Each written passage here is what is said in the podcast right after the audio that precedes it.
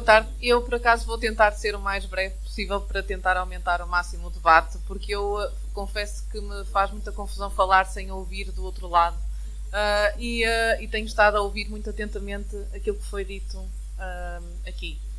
E eu vou começar por, por dizer o que me parece, que me faz sentido, de uma perspectiva, em primeiro lugar, de quem viveu um incêndio, que foi o incêndio de Serpins, e depois tentar ir a partir daí para se perceber porque é que o que eu vou dizer pode ser ou não tão difícil.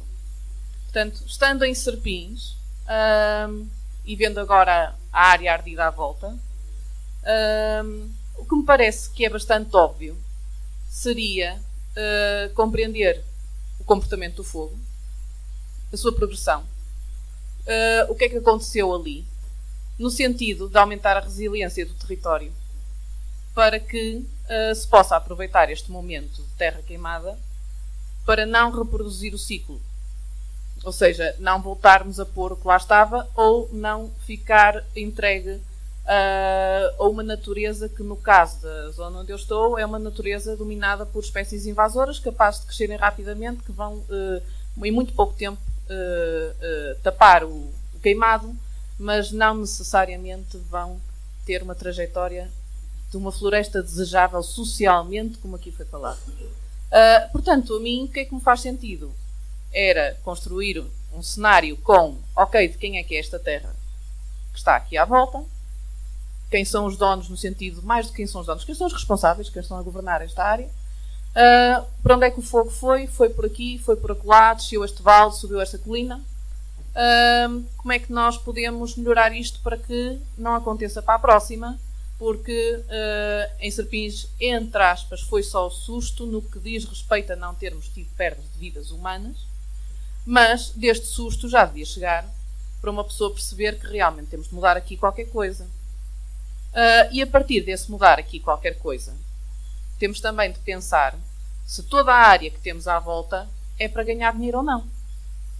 Porque pode haver áreas que uma pessoa considera que não devem ser para ganhar dinheiro diretamente mas podem ser áreas importantes de conservação, de bloqueio de progressão do fogo, de descontinuidades, de outro tipo de bosque, um, ou seja, terem um serviço ecossistémico, um, um valor social, uh, contarem com aquilo que agora uh, acho bastante interessante se utiliza a designação de árvores bombeiras, uh, e a partir daí melhorar o conhecimento da própria população sobre o ambiente que está à volta dela, no sentido de terem uma maior autonomia das decisões aquilo que foi aqui falado, que começamos por aí, não é?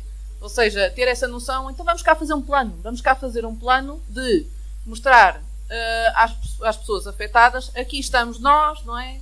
Uh, o fogo veio daqui, veio da lá, uh, onde é que estão os pontos de vulnerabilidade, como é que podemos ficar mais fortes? Porquê que isto me faz tão sentido?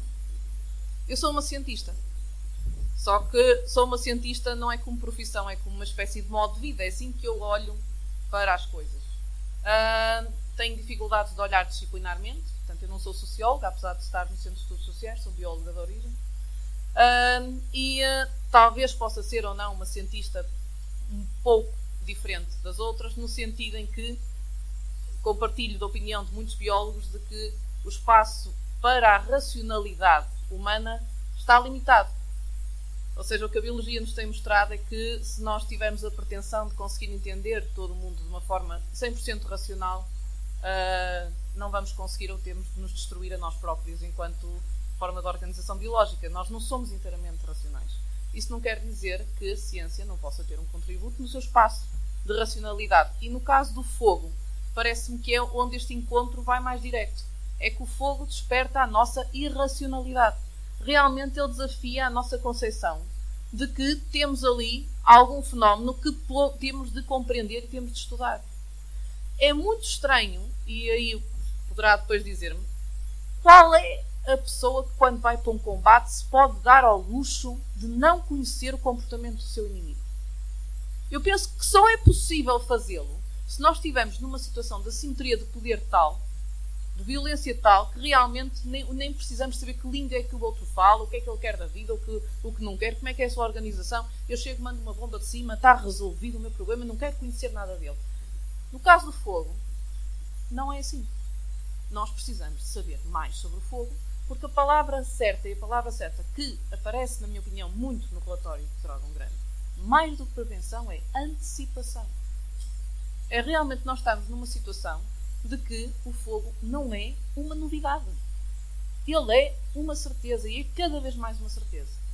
No entanto, o espaço para a nossa racionalidade está muito comprometido e nos médias está, digamos, preconizam ainda mais esse comprometimento.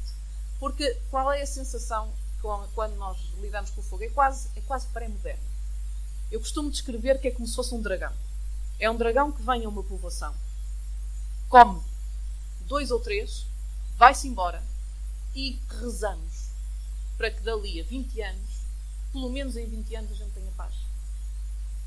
E era mais ou menos isso quando nós olhamos para o regime dos incêndios, que é ok, ufa, agora já desta sobrevivemos. Este era o estado de espírito em Serpins, dias depois do fogo. Escapamos, estamos vivos, quase uma celebração de ufa, agora vamos ter mais 20 anos. Agora a questão é que com as alterações climáticas e com a situação que nós estamos, podemos não ter mais 20 anos de paz. Isto assumindo que consideramos que aqueles que o dragão leva são baixas aceitáveis para nós continuarmos a ter o território que temos e o tipo de floresta que temos, que, em alguns casos, como foi aqui descrito, é mais entendida como um risco do que sequer como um benefício às diferentes escalas em que se possa entender. Portanto, o que é que me parece lógico fazer a nível da floresta, a nível dos grandes debates? Por um lado, nós temos de, de entender também que, lá está, ou seja, aqui é um, é um pouco fazer a escala do micro para o macro, que é o Estado português, o governo português, claro que está capturado numa dinâmica económica do qual uh, é bem conhecida aqui e que está dominada por uma impendente crise permanente da austeridade, que nos diz que nós só podemos realizar os direitos humanos se houver dinheiro para eles. Uh, e ao mesmo tempo que diz que o Estado, de facto, a melhor coisa que podia fazer era garantir a segurança dos cidadãos. E se não o consegue fazer, então, então é que não está mesmo aqui a fazer nada. Isto leva-nos sempre a soluções extremas. E leva-nos a ciclos de intensificação e abandono. Portanto, o que é que nós temos aqui? Temos, de facto, de olhar para os ciclos de intensificação e para os ciclos, para os ciclos de abandono. Queremos floresta de eucalipto e de monoculturas intensivas que são caras de manter. Queremos pagar os custos a nível público, e custos em vidas humanas e custos do, do esforço de as manter estamos preparados para isso, então pelo menos vamos torná-las mais seguras. E os torná-las mais seguras implica seriamente fazer uma análise de como é que se conseguem proteger as populações deste tipo de floresta. E assumirmos as compensações relativas, sendo que as vidas humanas não podem ser compensadas. Portanto, não pode haver compensação para a perda de vidas. Mas pode haver um aumento da segurança e tem de haver um aumento da segurança de plantações que se considerem perigosas. Isto é o mínimo dos mínimos para uma coexistência uh, com valores democráticos, de cidadania, de respeito pela vida. Agora, este modelo de floresta é estendível a todo o território num regime intensivo? Provavelmente não, por diversas razões. Então vamos ver qual é a floresta que podemos ter num regime que não é intensivo. E há várias propostas, e há vários modelos, que implicam olhar para a floresta não como uma coisa que tem de ser limpa, mas como uma coisa que tem mais dignidade e mais potencial do que isso. Uma coisa que se pode aguentar, eh, não é por si só, no sentido sozinho, mas talvez, porque não, na perspectiva que algum engenheiro florestal dizia de que floresta é aquilo que, quando deixado ao abandono, mantém o seu uso. Isso implica que os espaços têm de ter uma resiliência e temos de contar mais e trabalhar mais com as espécies florestais e não florestais para que isso possa acontecer. E que elas possam proteger-nos e nós possamos proteger elas face às alterações e aos desafios gigantescos ecológicos que estamos neste momento a enfrentar. Então, isso significa que podemos admitir que nem todos os espaços podem dar lucro imediato e também não vamos pedir às pessoas para estarem a trabalhar de graça ou a terem de pôr do seu dinheiro para manter espaços que ainda por cima depois não são valorizados por nenhum dos intervenientes. Portanto, por que não a floresta multifuncional?